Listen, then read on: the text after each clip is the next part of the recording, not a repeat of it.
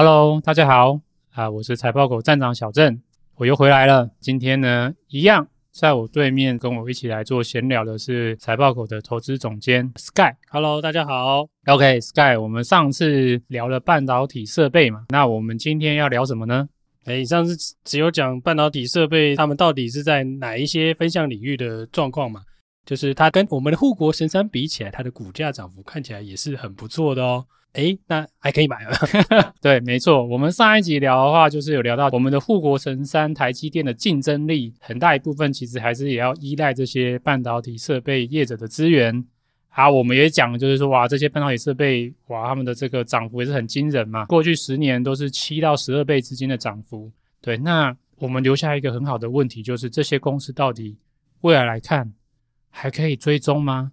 还可以再做投资吗？过去的涨幅这么多，不一定代表未来一定还会再涨这么多嘛。所以我们现在重点是要再看未来，是啊，就回顾历史啦。对啊，如果希望可以未来也可以涨那么多啦，好吧？我现在就都看会不会变成亿万 富翁。这些龙头公司好像很棒嘛，对不对？哇，就是竞争力很强，哇，它这个市占率很高。可是过去十年，他们都跟台积电一样，已经涨了七倍、八倍、十倍、十二倍，都涨那么多了。它未来还值得关注吗？Sky，你应该有点研究嘛？你觉得这个半导体设备公司，你觉得还是可以长期关注吗？如果你问我这个问题的话，我会觉得可以持续关注啊。原因就是在这个产业还是在不断的革新啊。如果我们抓一个跨度，是我们刚刚看股价这个区间呢，就是从二零一零年到现在嘛，就是这个时间的区间啦。进行了非常多次的技术演进嘛，每两年就一次的技术演进，啊、每一次的这些设备厂甚至代工厂，其实股价就往上垫嘛。那我们也可以说是它营运的绩效往上垫了。如果我们用更大的循环来讲，就是半导体的销售来看的话，诶，看起来这个是有循环性的，就是有这个科技产品的特殊的一个循环了。那科技产品的演进，在带动了这些半导体公司的整体的营运上的改变嘛。往未来来看的话，其实这个技术如果演进持续的话，那我都觉得这样的行业啦，都还是有具有成长性的，还有成长空间，可以长期去关注的啦。没错，以我的观点来帮他整理一下，就是说，我觉得半导体产业未来有三个原因导致它是值得持续长期关注的。当然，这是我个人的观点啊，不代表就是一定是对的。那我觉得第一个最重要的是一个长期驱动因素。我觉得未来的五到十年来看呢，半导体晶片微缩的难度会持续提升。微缩就是这个尺寸持续缩小的难度，它会持续提升。那这件事情会导致整个晶圆制造业对于半导体设备的依赖和用量也会随之增加。这是什么意思呢？我这边要先岔个题，我先讲一下，就是说啊、如果我们去看看前面提到的应用材料、ASML，然后科林研发。科磊看他们过去二十年，就是从二零零一年到二零二零年这二十年的营收，我们可以发现他们这四家公司有一个有趣的共同点，就是这些公司啊，他们在二零一五年之后的营收成长性都远远高于前十五年的平均成长。OK，最近五年的营收成长平均差不多大概都是在十八趴吧。可是如果是看过去的十五年，就是二零零一到二零一五的话，大概营收成长率都在两趴或者十趴之间这样子浮动，嗯，这应该有特殊的原因啦，不然不会突然大家一起成长嘛。没错，为什么会有这样子一个共通性的现象？其实最主要的原因就是我们刚才前面提到的这一个晶圆尺寸持续缩小的难度提升而导致的。这个要稍微讲一些技术的部分啊，当然。这个技术大家觉得可能是有点无聊，可是这个对于我们了解这个设备产业值不值得追踪，它还是一个很关键的因素。过去的话，其实晶片的尺寸缩小主要依赖的是曝光机的光源波长，也就是说，这个曝光机的光源的波长如果越短的话，尺寸缩小的幅度就可以越大，缩小的越多。二零一一年，它会进入二十八纳米之后，二十八纳米算是 DUV 的最后一个关键的节点吧。为什么？因为二十八纳米再往下之后，这个尺寸已经没有办法再只靠 DUV 深紫外光曝光机就可以达到接下来尺寸的继续萎缩了。嗯嗯，也就是它遇到瓶颈了啦，就是它没有办法再透过这个曝光机再让晶片的尺寸再继续缩小，缩小到像后来的什么二十纳米啊，或者是什么十五纳米、十纳米，没有办法再继续缩小了。对，那个时候大家都在谈摩尔定律能不能持续啊？对啊，大家都在谈摩尔定律失效嘛？对啊，事实证明没有失效。哎，到对啊，因为到现在已经走到明年是三纳米嘛。那为什么摩尔定律没有失效？这原因就是因为为了应对曝光机的瓶颈，晶片制造商那时候他想了很多其他的手段来去替代解决这一个问题。主要有两个手法是用来解决晶片尺寸不能够再继续萎缩的这个问题。第一个最简单的方式就是因为这个尺寸缩小是二维平面嘛。这时候就有人提出来说：“哎，我既然二维的平面不能再缩小，我为什么不往垂直的方向去增加？一楼盖不盖两楼嘛？没错嘛，对啊。那你看说，哎，我这样一层楼，我最多就是只能住十个人，我没有办法再继续挤更多人，那我怎么办？那我就是再盖第二楼，盖第三楼嘛。我如果盖一百层楼，我就是增加一百倍嘛。所以这个晶片的垂直堆叠也是大概的概念。好，就是如果我这个尺寸没有办法再继续缩小，那我就改成就是往垂直方向增加。”因为晶片是一个片嘛，它一定是薄度相对于长跟宽是比较薄的嘛，所以就是说，哎，我这个长宽不变，我往厚度方向、垂直方向去增加，对，我牺牲一点厚度，可是我可以带来晶片上面的电晶体计算单元倍数数倍增加，哎，这样也是划算的。那这样子也可以继续延续这一个摩尔定律，就是相同的尺寸大小。哎，里面涵盖运算的单元更多，效能加倍增加，这是第一种手段。利用到这个垂直堆叠最主要的晶片类型就是 NAND Flash，哎，快存记忆体嘛，直接讲的 SSD 啦，哈，哎，没错没错，就是这个比较容易理解。最近蛮红的这个 SSD，对，那这个 SSD 用的就是 NAND Flash 的技术。那 NAND Flash 它最主要的效能的增加，储存单位的增加，它就是靠这个晶片。垂直堆叠，现在最新的已经到一百九十六层，是不是？对，我没记错，好像是一百九十六层嘛。最新到一百九十六层了。那为什么垂直堆叠会对于半导体设备需求增加？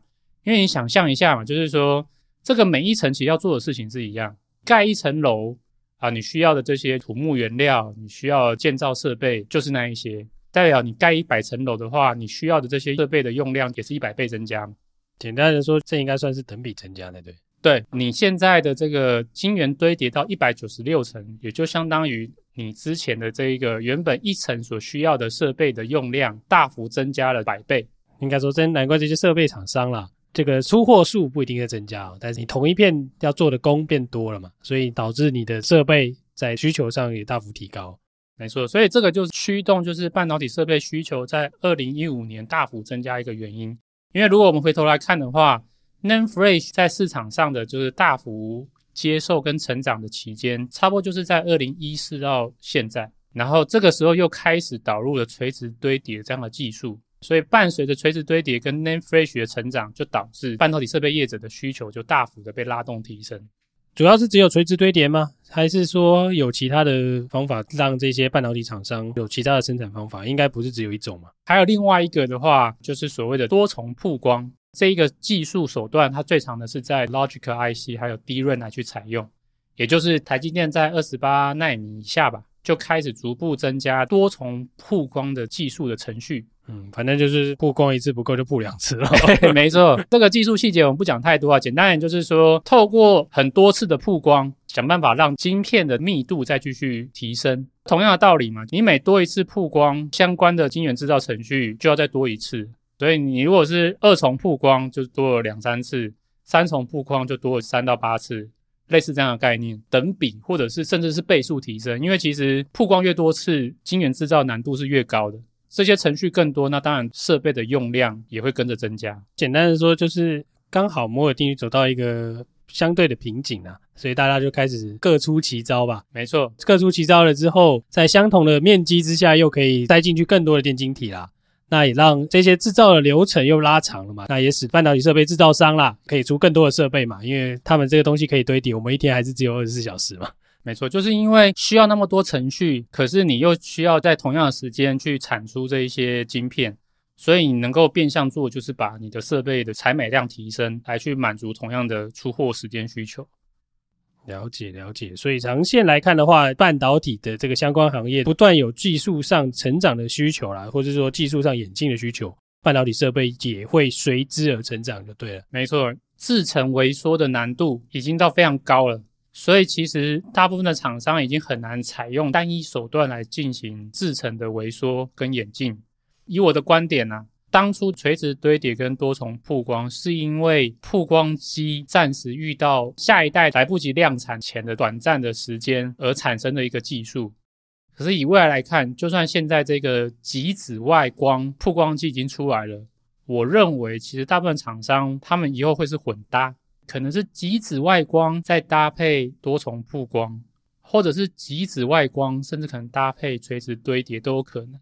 对，因为其实大家现在也是在烦恼，就是极紫外光再往下去是什么？这个就是掺在一起做沙料理就对了。对，所以就是如果你又想不到极紫外光再接下来可以再怎么办的话，那一样就是以前的手段又会再拿来用。好，就是诶三纳米之后啊，万一又没办法，要再往两纳米、一纳米，那就是再把这个极紫外光再搭配多重曝光。或是极紫外光搭配垂直堆叠，所以呢，未来来看的话，就是这个极紫外光会拉动 SMOS，也就是曝光机的设备的需求。那多重曝光跟垂直堆叠会持续拉动其他像薄膜层机、蚀刻设备的需求。以我来看的话，未来的这个五到十年，对于设备的需求，我认为还是有增无减。这是一个很大的一个原因，是为什么半导体设备未来五到十年还是可以持续追踪。好啊，这个又看到了未来涨十倍的机会了。哎，不过是五到十年了，那一到五年嘞？因为十年太久了，我怕我们那个 我们都穷死了，好不好？因为十年跨度蛮大的嘛。没错，中期跟短期的跨度，嘞，怎么怎么说呢？中期的话，有一项因素也是蛮明显的，也是很多媒体最近在提的，就是中美竞争带来地缘政治的风险。那这件事情会刺激一个现象，叫做半导体自主化。半导体自主化这件事情，又会再回头刺激设备采购需求的提升。嗯，一个世界两个国度啊，没错，应该说是说一个地球两个世界才对了。一个中国，一个美国。对，啊这件事情很有趣啊，因为上一任的美国大统领川普上任之前，其实大家都知道，半导体整个产业的分工其实是全球布局、全球分工嘛。美国是负责 IC 设计，台湾是负责 IC 制造，还有 IC 封装。那当然，中国也逐渐就是提升在比较低阶的晶片的设备制造和封装的比例。可是呢，随着上一任的这个美国大总统川普上任之后呢，他就登高一呼，这个中美的关系不是合作，中美的关系其实是竞争。他觉得就是美国的很多利益都被中国偷走了，他觉得就是说我们不能够让这件事情继续下去，所以他决定改变全球分工既有的模式。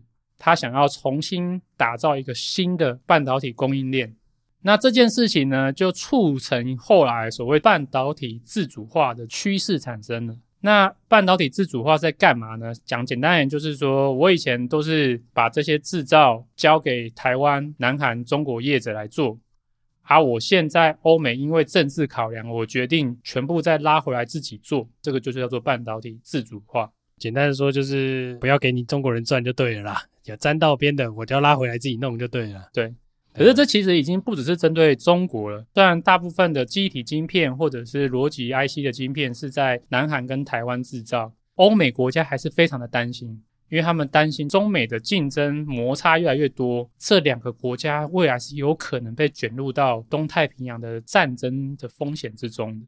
哦，这跟上个世纪有一些人提到，当然最近刘德英也有提到了。这个就是所谓的这个细盾效果嘛，有人提出这个观点啦，就是说你的半导体这个东西其实是战略资源嘛。没错，提出这个理论的人是这个 Greg Addition 啊，他有一本书叫《细屏障》啊。多年以前出版的，对不对？他就是在讲这个东西，就是说半导体制造之于台湾啦，有点像石油之于科威特那样子啦。没错，虽然说科威特还是被碾了，他举的例有点烂的，还是被碾过了以后才弄回来的。这没有办法，这算是一个小国所要面临的一个国际处境吧？对，那台湾跟南韩就是这所谓的小国，可是偏偏全球最主要的晶片生产却集中在这两个国家。那我这边有个统计啊，如果是以 Logic IC 的生产制造的话，台湾大概就占全球的晶圆代工的产值的六十五趴，韩国差不多占十八趴，韩国主要就是三星了。那两个加起来就八十三趴，然后这两个国家刚好又在中国的旁边，所以如果万一不幸中美的冲突一旦升级，导致这两个国家被卷入的话，那就等于全球大概有六到七成的电子产品就会瞬间没有办法做生产，太惨了。就是说，大家只能拿 iPhone 十就对了。也 没有，现在已经 iPhone 十二，好不好？没有啊，因为不能生产了。就是因为这样的担忧，虽然它还没有成真，可是。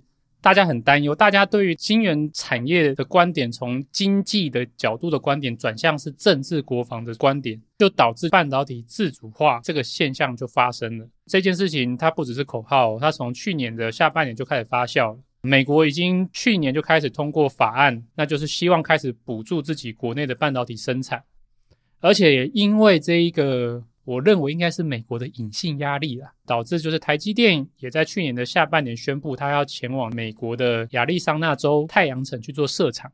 对，那在今年的三月，Intel 的这个新任的执行长上任之后，他也就登高一呼嘛，所以说他要这个推出新战略，他要就是重新跨入晶圆代工市场，他要斥资两百亿美元，也是在美国亚利桑那州新建两座晶圆厂。对，然后现在甚至还有媒体也说，三星似乎也在考虑中。可以看到，就是说现在美国一方面他又开始啊，透过最近这个新任的总统拜登大大，他提出二点二五兆的基建，其中里面就有五百亿，他是要来补助本土的半导体制造，同时又在透过一些就是政治压力，这是我个人观点，政治压力来要求台积电或者三星这样的业者也要到美国去做设厂。这些其实都可以把它视为半导体自主化的一个动作，也就是希望美国自己本身生产半导体晶片的产能可以提升，来降低他们对于台湾或是韩国的依赖。那为什么要降低对这两国的依赖？原因就是因为他们担心中美的竞争摩擦增加，会有战争的风险。啊，没想到现在我们研究产业已经研究到跟战争有关系了。什么时候要上太空啊？来，这个公跨买了。对，可是这个的确就是很实质的影响。为什么？因为说穿了，其实这个半导体自主化，它就是对刚才前面提到的设备业有利，对吧？因为你又要再盖厂了嘛，你又要再增加产能嘛。对。简单说，同样的东西你要买两套了，对，对，对，对，现在买第二套了，哦，有钱可以赚喽。对，所以就是说，你说 Intel 重新跨入晶圆代工，到底会不会成功？我不知道。可是我知道有一个产业一定是躺着赚，那就是半导体设备，卖铲子的人。一定会赚钱，对，你不一定套得到金，可是我卖铲子，就我卖设备，我就是先赚一笔嘛。如果当这个全球的这个半导体自主化，像欧洲也在喊他们要提高自己国家的半导体生产的产能，对，那如果就是每一个欧洲国家、美国国家或其他的国家也都开始有同样的计划，想要在自己的国内增加晶圆制造的产能，那谁是最大的受惠者呢？那一定就是这些半导体设备业者。这个世界需要三套了。可能未来月球跟火星上也需要一套。你说 Elon Musk 要去 火星上面生火星，这有点狂啊！对，这这规定大家用狗狗币买了，狗狗币付款了，这样一定赚了。对，所以呢，其实透过上面这个几个原因，再加上最近的这一个呃疫情解封之后，这个需求的显著反弹，就造成整个半导体设备业非常的热络。对，我这边可以再举几个数据，半导体设备业它的业绩好不好，其实就是看它的下游的客户，这些晶圆制造厂，他们建厂的预算有多少嘛？哇，那今年算是个喷发的一年。那像刚才前面已经提到，就是台积电是三百亿嘛，三星今年也是说他们的资本支出是要两百九十六亿美元，哦，跟台积电差不多，差不多呢。对，这个是比三星去年的预算还要增加二十趴。对啊，Intel 的话就是新任的执行长上来就说他要重返代工，二一年盖厂购买设备的预算是一百九十到两百亿美金。那、哦、现在好像没有两百亿，不要出来玩。哎，对对，当然这三家因为是全球最最重要的三大 Logic IC 的制造厂商，所以当然资本支出的金额一定很大。那其他的这些中小厂啊，当然他们的盖厂或是购买设备预算不会像这三者这么多。可是也是今年有明显的增加，像联电好了，对，联电它今年的这个资本支出预算是十五亿，这个是已经较去年增加五十趴了。很久没有大投产，对对对，很久很久没有这么大的一个幅度的建厂或者是购买设备的预算的增加。然后像第四大的晶圆代工厂 Global Foundry，今年也是宣布他们是十四亿美元，这也是比去年增加了一倍。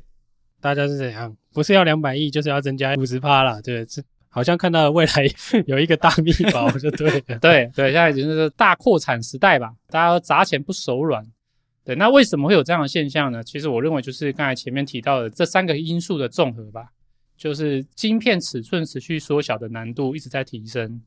第二个是这一个半导体自主化，第三个是疫情趋缓之后的需求快速反弹，这三者就导致晶片非常强烈的供不应求。